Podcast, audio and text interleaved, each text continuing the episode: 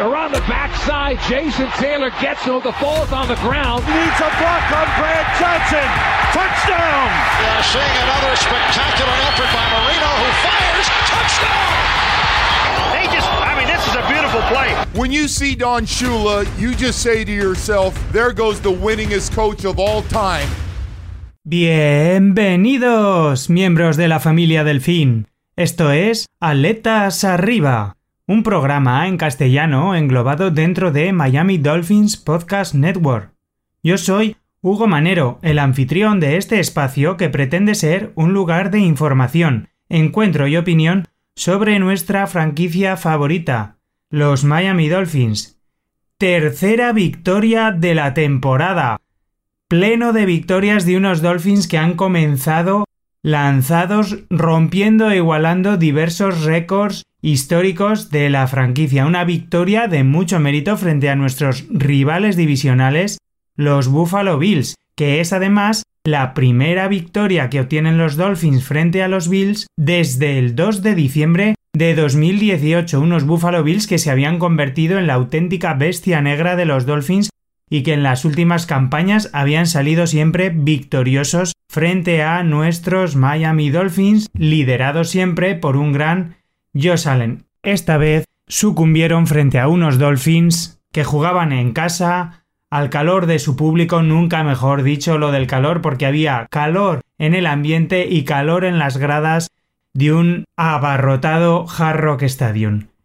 3-0, pleno de victorias, se da la circunstancia además de que los Dolphins son uno de los dos únicos equipos que a día de hoy, cuando se han disputado tres jornadas de la NFL, permanecen invictos.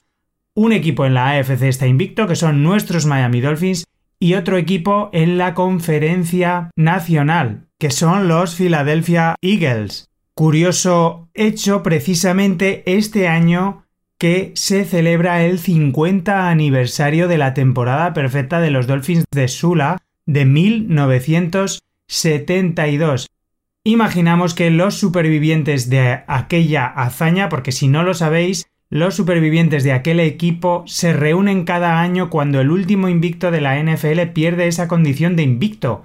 Hacen una reunión para cenar y celebrar que ese récord de imbatibilidad se prolonga durante una temporada más, así que suponemos que este año los supervivientes de aquella gesta solo tienen que esperar a que pierdan los Eagles para realizar dicha celebración, porque obviamente no van a celebrar una derrota de los Miami Dolphins. Si hay un equipo que tuviera que igualar ese récord majestuoso, son, como no, estos Dolphins de Mike McDaniel. Pero bueno, no nos adelantemos, es una gesta irrepetible de momento, la temporada ha empezado de la mejor manera posible, transmitiendo muy buenas sensaciones, dando la impresión de que estos Dolphins pueden alzarse con la victoria desde muy diferentes vías y comentaremos como siempre todos los aspectos destacados de ese duelo divisional frente a Buffalo Bills.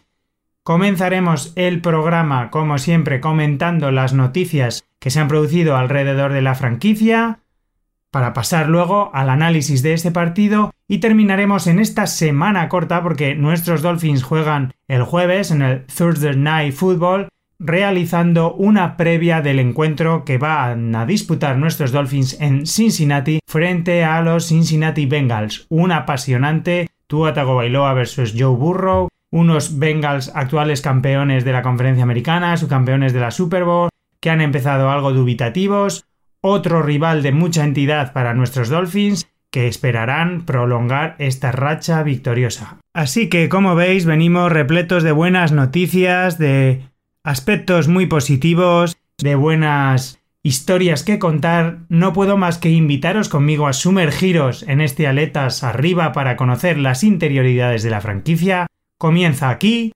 Aletas Arriba.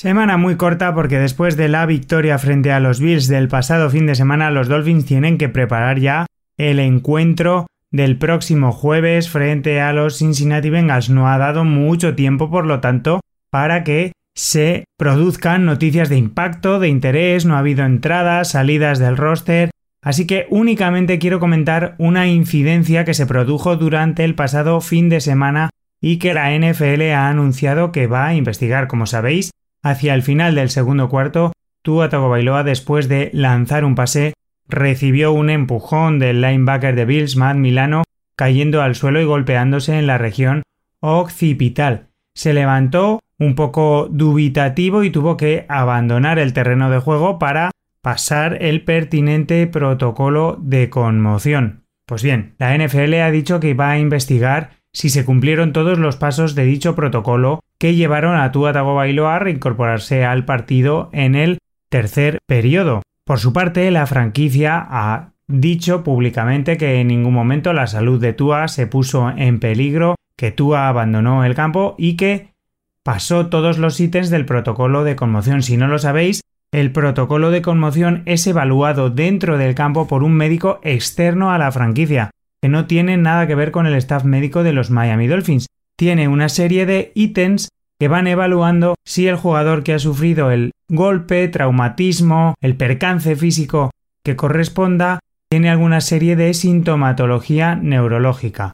Mike McDaniel, por su parte, ha dicho que le preguntó a Tuataco Bailoa cómo se encontraba, que no vio nada raro y que fue el propio jugador el que decía que los pasos dubitativos o las molestias que tenía se debían a un golpe en la espalda que había recibido en jugadas previas, una hiperextensión en la zona lumbar en la que le habían caído jugadores y que mostraba dolor en esa zona y en las piernas como producto del golpe en la espalda, que en ningún momento hubo, ni, por supuesto, ningún síntoma de alarma y que el propio jugador quiso reincorporarse. En todo caso, se pasó el protocolo de conmoción, no hubo ningún problema que contraindicara la vuelta de Tua al terreno de juego y es por eso por lo que pudo volver a jugar en el partido. La NFL ha dicho que va a pedir información, que va a ver cómo se desarrolló esa actuación fuera del campo por parte del staff médico que evaluaba ese protocolo de conmoción, que repito, no tiene nada que ver con los Miami Dolphins, y que una vez que tenga toda la información, pues dará a conocer qué consecuencias puede traer, si se desarrolló todo de manera correcta, si hubo algún fallo que habrá que mejorar en futuras aplicaciones de dicho protocolo. Como digo, no hay muchas más noticias. Esta es la semana 4 de la NFL. Habrá que estar atentos a el reportaje de lesionados porque a partir de la próxima jornada se podrían reincorporar algunos jugadores a la dinámica del equipo, por ejemplo Byron Jones o Austin Jackson, siempre que hayan superado sus problemas físicos. Con respecto al tema de Tua, hay que decir que Mike McDaniel ha confirmado para esta semana que está en el reporte de lesionados, que no está en el protocolo de conmoción y que son otros problemas físicos, posiblemente pues de ese golpe en la espalda, debe arrastrar alguna molestia en algún tobillo, los que le han hecho incluirlo en ese reporte de lesionados y que le ha llevado a descansar en la primera jornada de entrenamiento y habrá que monitorizar su estado físico de cara al próximo encuentro frente a los Bengals. Así que, sin mucho más que comentar, porque ha sido una semana en la que predomina el tema meramente deportivo, vamos a pasar ya con el Análisis del partido.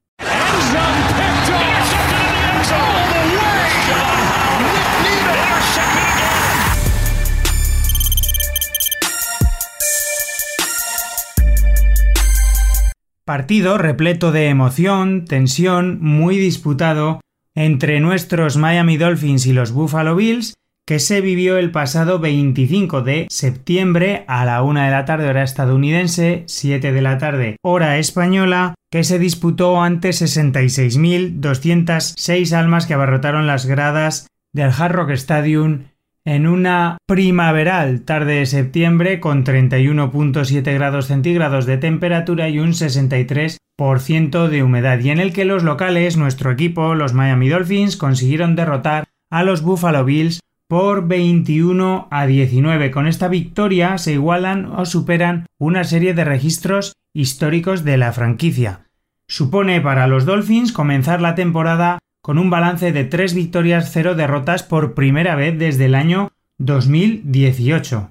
Además, con esta victoria se supera la racha de partidos consecutivos como local en el Hard Rock Stadium más larga con victorias para los Dolphins, Actualmente, los Dolphins han obtenido 8 victorias consecutivas en su estadio en una racha que comenzó el 7 de noviembre del 2021 y es la racha más larga en el Hard Rock Stadium porque es un campo que se inauguró en 1987 porque si miramos más hacia atrás y retrocedemos en el pasado, la mayor racha de partidos consecutivos como local con triunfo de los Dolphins se extiende a 10 partidos en una sucesión temporal que comenzó el 17 de diciembre del 84 y que se extendió hasta el 14 de septiembre de 1986. Por su parte, nuestro nuevo entrenador Mike McDaniel se une a Jimmy Johnson como los únicos entrenadores de la franquicia que han comenzado su etapa al frente de los Dolphins con tres victorias consecutivas. Cabe destacar que con este triunfo los Miami Dolphins cortan una racha de siete partidos consecutivos en los que venían cayendo derrotados frente a los Buffalo Bills. No ganábamos al conjunto de Buffalo desde el 2 de diciembre del 2018. Así que como veis, una victoria muy importante que habla del gran momento de forma con el que han comenzado nuestros Miami Dolphins y que ha supuesto superar una serie de récords de nuestra franquicia.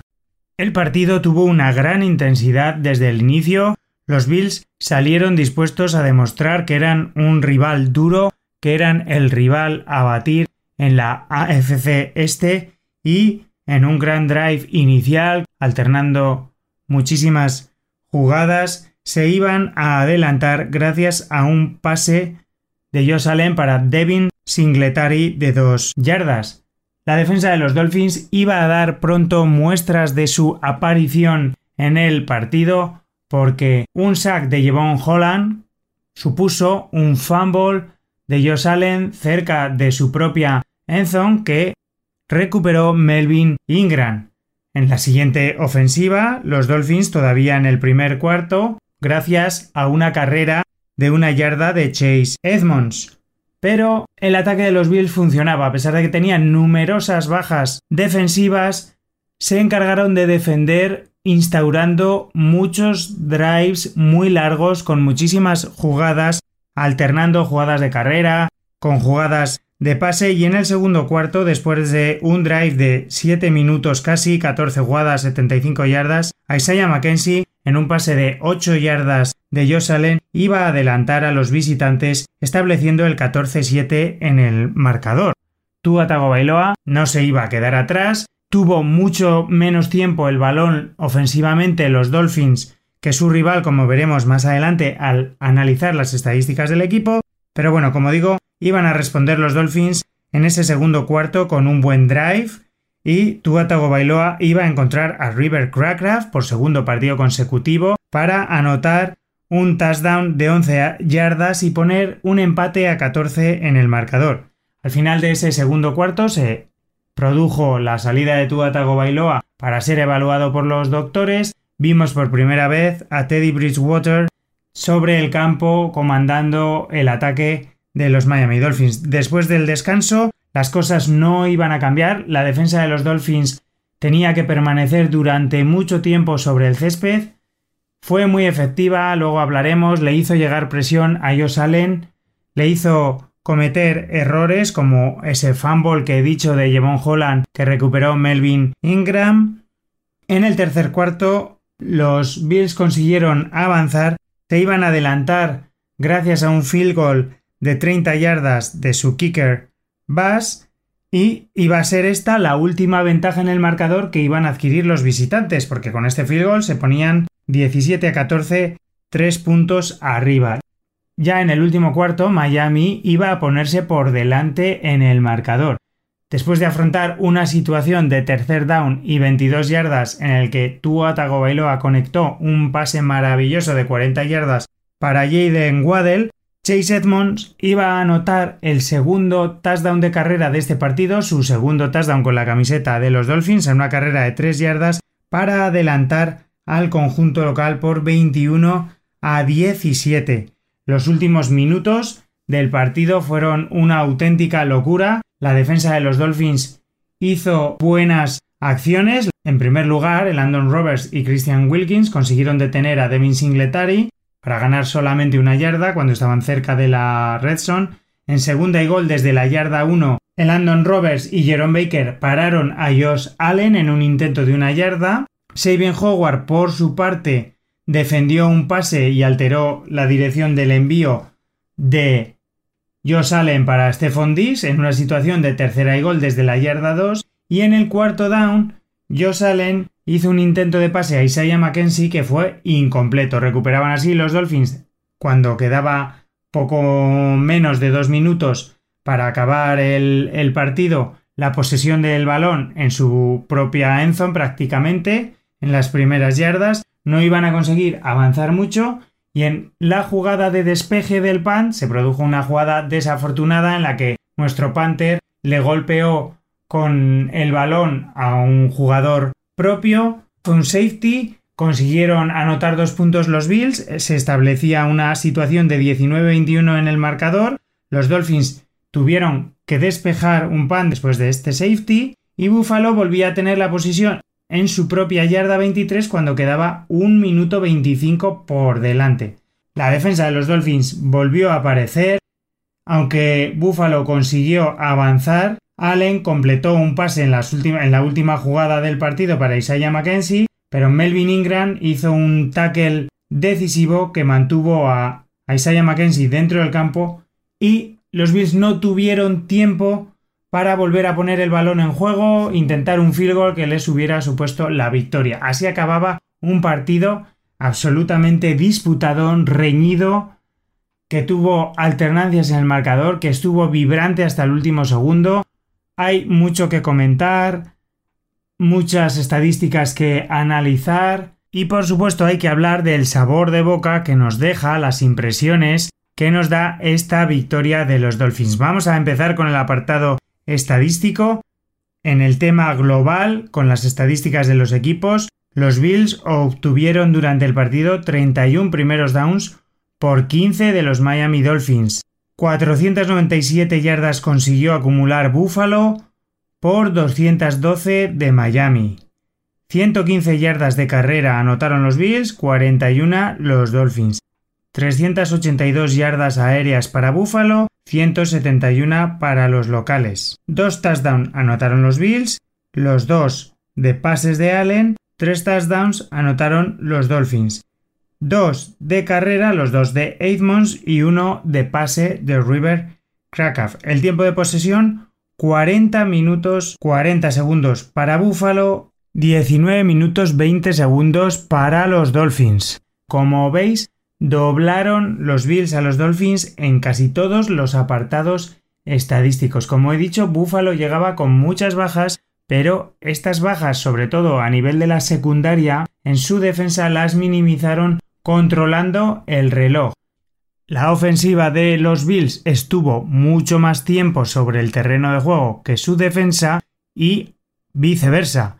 Por su parte, los Dolphins tuvieron que desplegar la defensa mucho más tiempo sobre el césped dados los drives tan largos y sostenidos que conseguían los Buffalo Bills. Y el ataque de los Dolphins tuvo mucho menos tiempo la posesión del balón, aunque en ese tiempo supo ser muy efectivo porque al final Miami ganó en el apartado estadístico más importante que es el del marcador. Anotó más puntos que su rival y se llevó la victoria en el encuentro.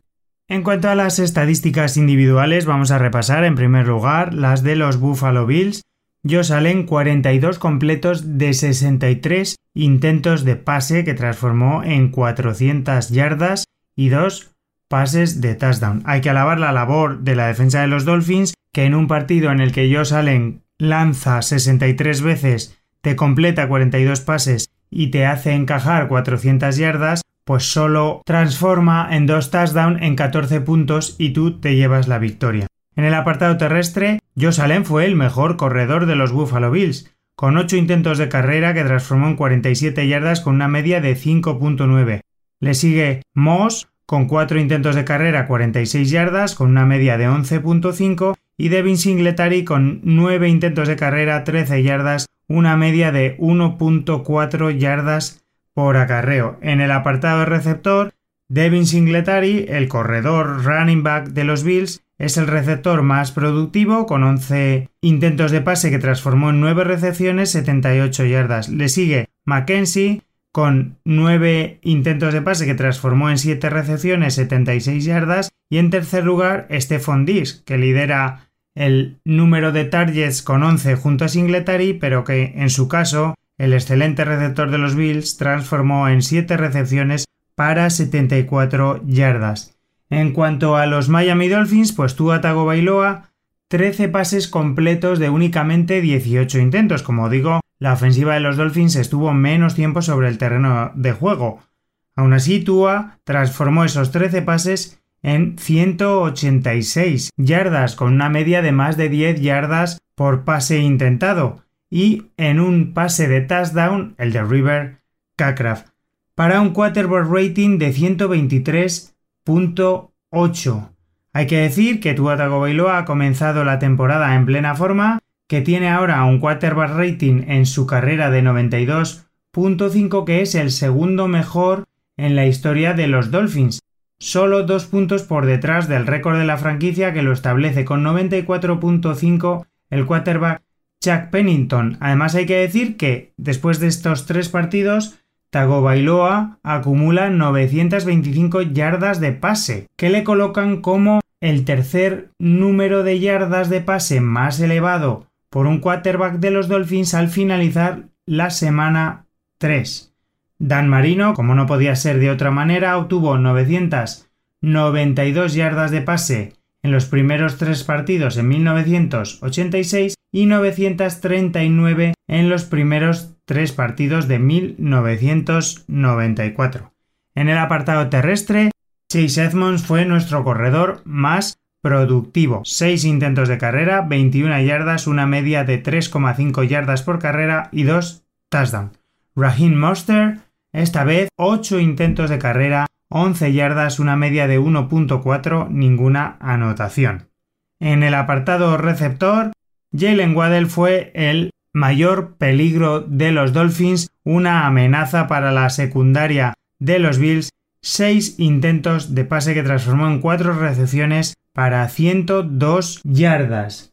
Con estos números, Jalen Waddell se convierte en el primer jugador de los Dolphins en obtener dos partidos por encima de 100 yardas desde que Devante Parker lo hiciera el 22 de diciembre de 2019 frente a Cincinnati y el 29 de diciembre frente a New England.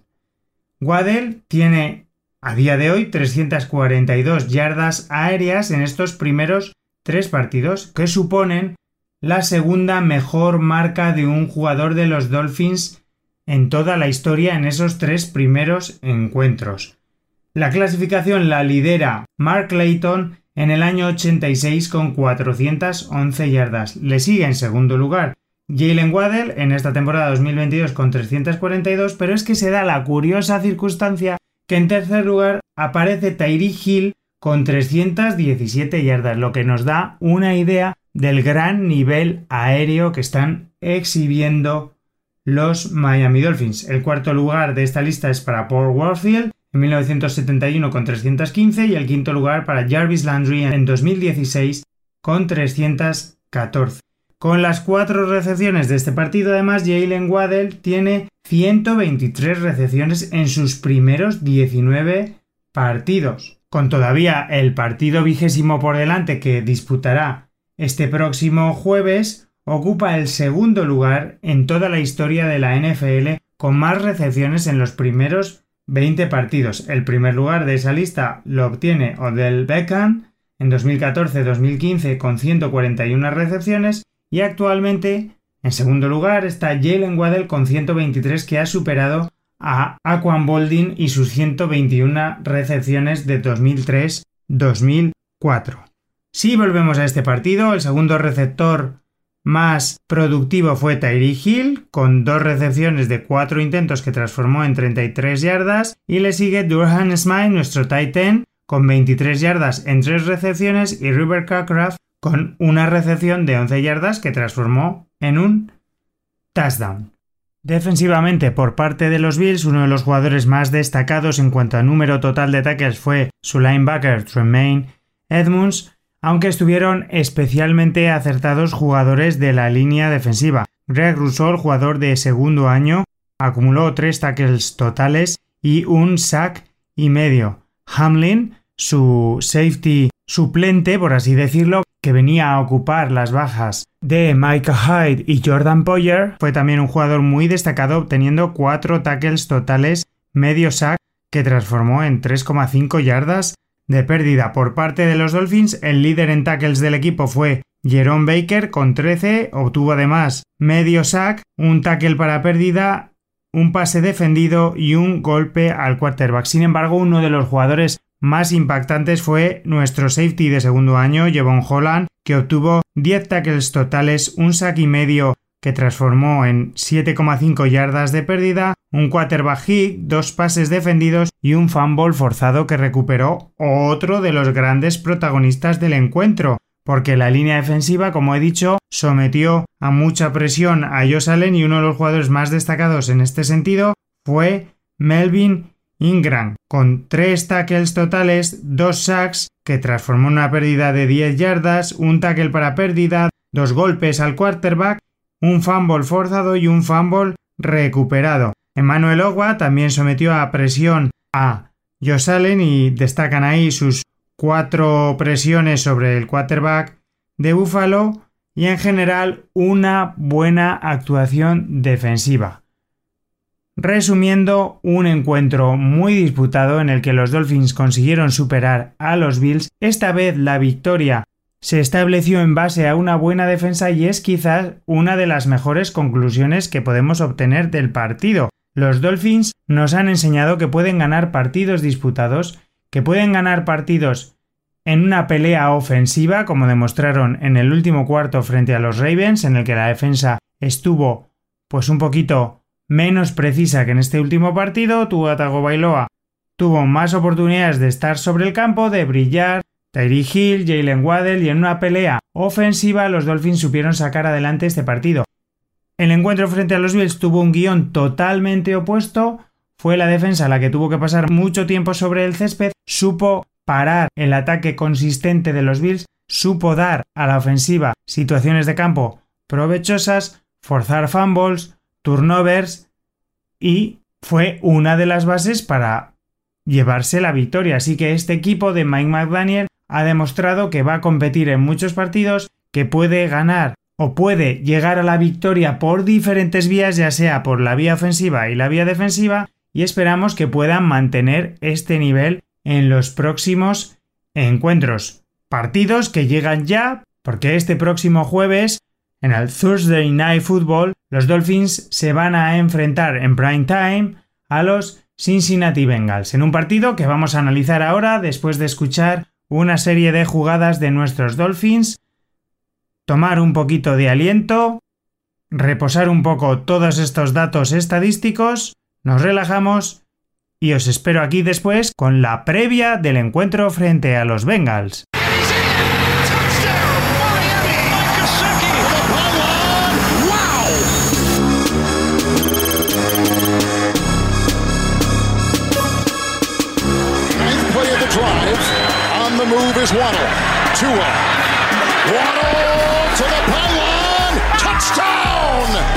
Nuestros Miami Dolphins abrirán la jornada 4 de la NFL el próximo jueves en el Thursday Night Football en el partido que los va a enfrentar en Cincinnati a los Cincinnati Bengals, un encuentro que se va a disputar el 29 de septiembre a las 8 y cuarto de la noche hora estadounidense la madrugada del 30 de septiembre a las 2 y cuarto de la mañana en territorio español. El partido lo podréis disfrutar aquí en España en Movistar Plus y como siempre a través del NFL Game Pass Internacional, que si sabéis porque el horario es intempestivo en tierras españolas, al día siguiente podréis ver un resumen de 40 minutos, una repetición del partido entero o los highlights. Contarme si lo vais a ver en directo, si vais a trasnochar y vais a pasar sueño el viernes en el trabajo, si lo veréis el viernes tranquilamente después de silenciar todas las notificaciones del móvil para no enteraros del resultado.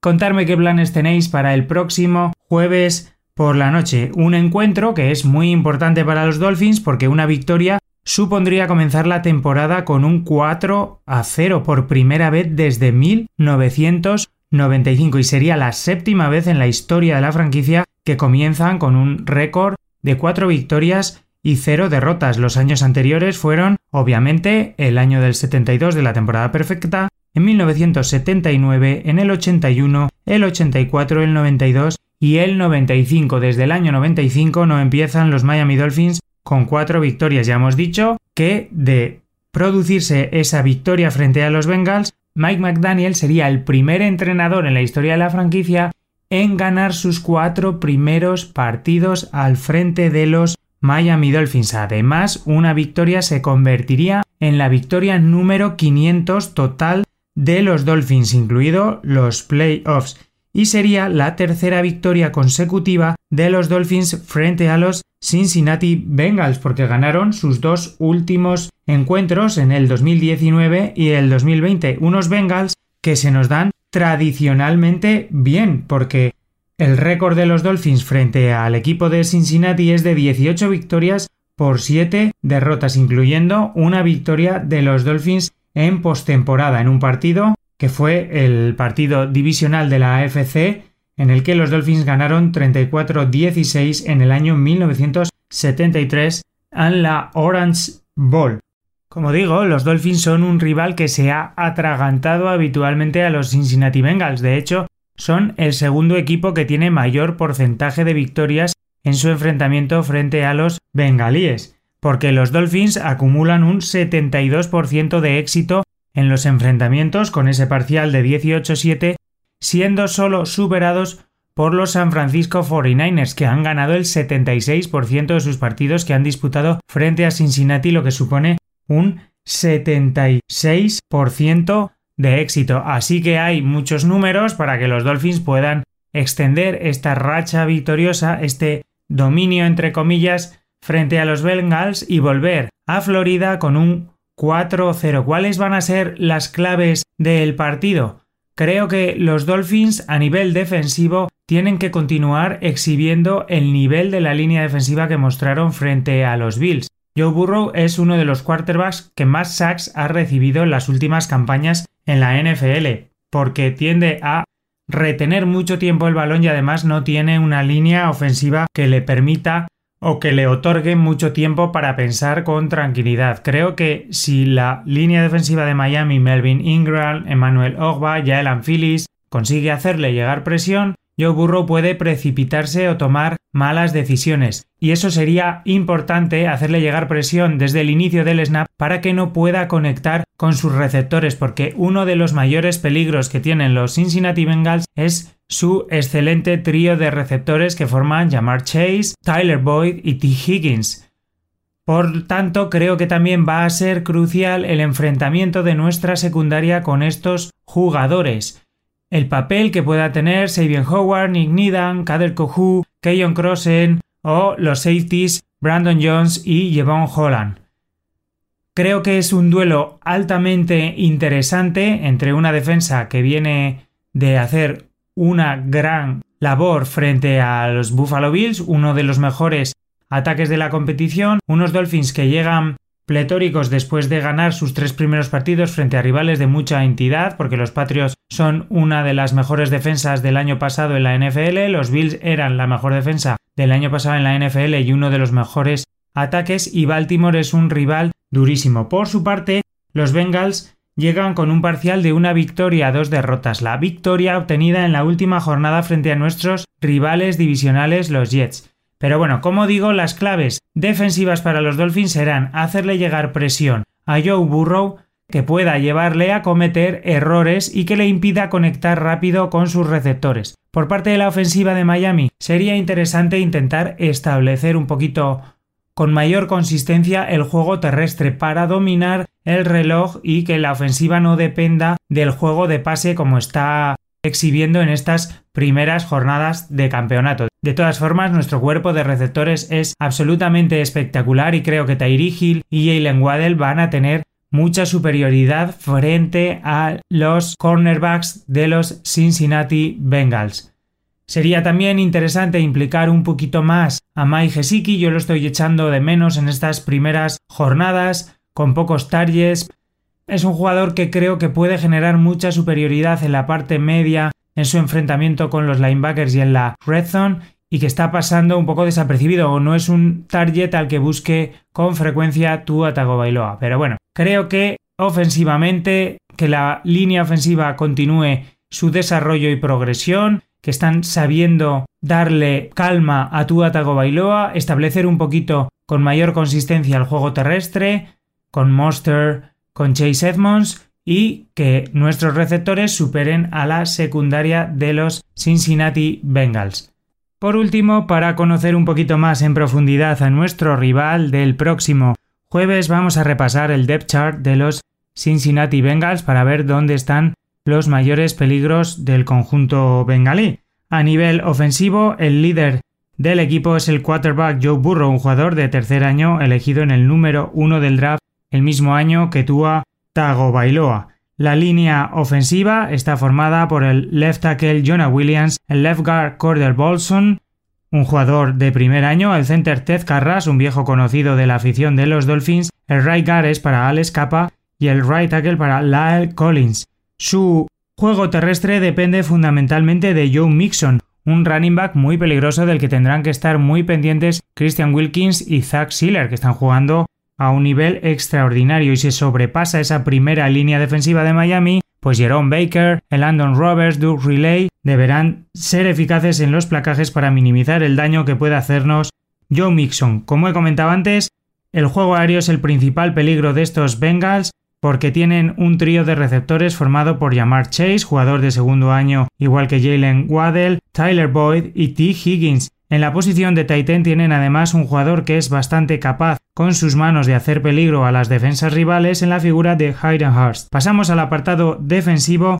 Su defensa está compuesta por una línea de cuatro jugadores en los puestos de defensive end están Sam Hubbard y Trey Henderson, jugadores muy muy peligrosos que pueden hacerle llegar presión a Tua Tagovailoa. Por el interior de la línea tienen a BJ Hill y DJ Reader. El cuerpo de linebackers está formado por Logan Wilson y Jermaine Pratt. Y en el depth chart su defensa de base es una defensa nickel con 5 defensive backs. En la posición de nickel cornerback tienen a Mike Hilton. Como cornerbacks exteriores a Eli Apple y a Chidobe Agusi. Yo creo que aquí Tyree Hill y Jalen Waddell son superiores. Su pareja de safeties tiene muchísima calidad con las figuras de Von Bell y Jesse Bates III.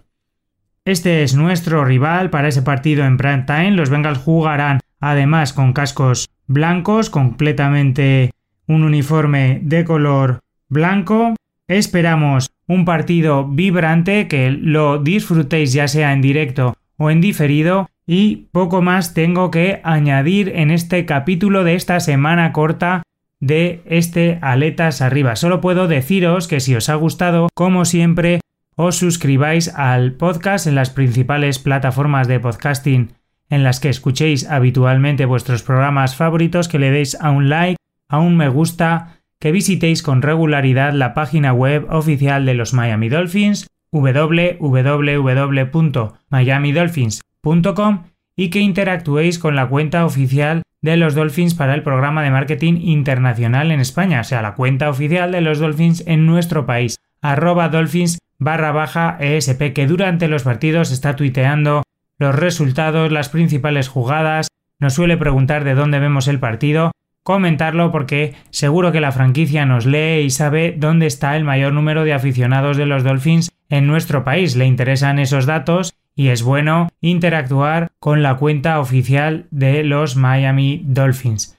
Así que, sin mucho más que contaros, espero narraros aquí la próxima semana una nueva victoria histórica de los Miami Dolphins. Esta semana es corta, nosotros encararemos el domingo NFL con la tranquilidad de saber que han hecho ya nuestros Miami Dolphins, podremos disfrutar de otros partidos, no sé qué soléis hacer. Cuando los Dolphins juegan un partido en un Thursday Night Football o un Monday Night Football cuando no juegan el domingo, contármelo también qué hacéis, si veis a los rivales divisionales, a qué otros equipos os gusta ver. Me interesa también un poco saber cómo encaráis una jornada un domingo NFL en el que no juegan nuestros Miami Dolphins. Pero bueno, sin mucho más que añadir, me voy a ir despidiendo. Invitaros la semana que viene, como siempre, a sumergiros conmigo en las interioridades de la franquicia del sur de la Florida porque os vuelvo a esperar aquí la semana próxima en Aletas Arriba.